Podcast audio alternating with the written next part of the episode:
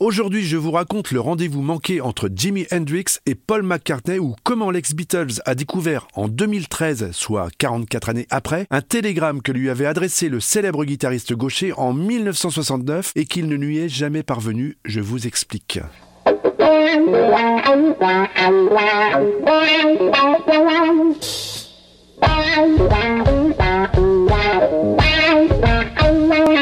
Nous sommes en 2013, le 8 octobre précisément. McCartney est l'invité de la célèbre émission de radio américaine The Howard Stern Show et il y fait une étrange révélation. La voix remplie d'émotion, il explique à l'animateur qu'il a découvert l'existence il y a seulement quelques jours d'un télégramme que lui avait adressé 44 ans plus tôt Jimi Hendrix. Que ce télégramme ne lui est jamais parvenu, un télégramme découvert par hasard par un amateur du guitariste américain qui recherche et collectionne tout ce qui touche aux virtuoses. Il serait tombé sur ce télégramme mis en exposition sur le site internet d'un hard rock café en Floride.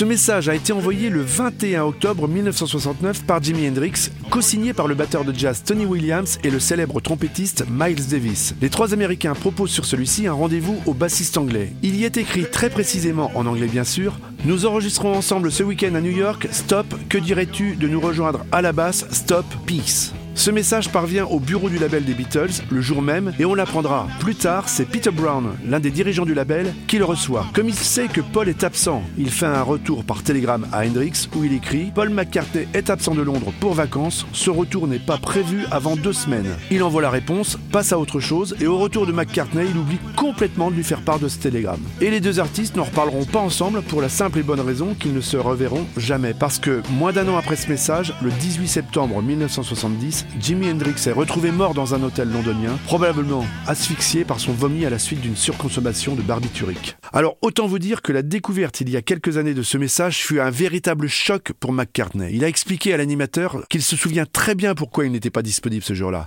Et pour cause, ce 21 octobre 1969, très précisément, une radio américaine lançait la fameuse rumeur de la mort du Beatles, déclenchant une véritable folie chez les journalistes et les fans. Il avait alors choisi de se retrancher dans sa ferme écossaise, histoire de laisser passer l'orage médiatique. En plus, l'ambiance n'était pas au top avec les autres Beatles. John venait juste d'annoncer son départ et il n'avait donc fait part à personne de son départ au vert et était injoignable. Et eh oui, pas de téléphone portable à cette époque. McCartney a expliqué durant cette émission tous les regrets que provoquait la découverte de ce télégramme et combien il aurait rêvé de jouer avec Jimi Hendrix. Il a également expliqué à l'animateur que malgré le fait qu'il n'avait pas eu connaissance de l'existence de ce message pendant toutes ces années, il n'a jamais cessé de glisser lors de ses concerts entre deux titres un petit mot en hommage au génie du guitariste dont il est grand fan. Avec euh, même quelques sanglots dans la voix, il a fini en disant que cela restait son plus grand rendez-vous manqué, mais qu'il est certain que cela l'inspirerait un jour pour écrire une chanson sur cette collaboration qui n'a jamais eu lieu. On attend donc ce titre, Monsieur McCartney. Rock Story, c'est fini, on se retrouve très vite avec une nouvelle anecdote incroyablement rock.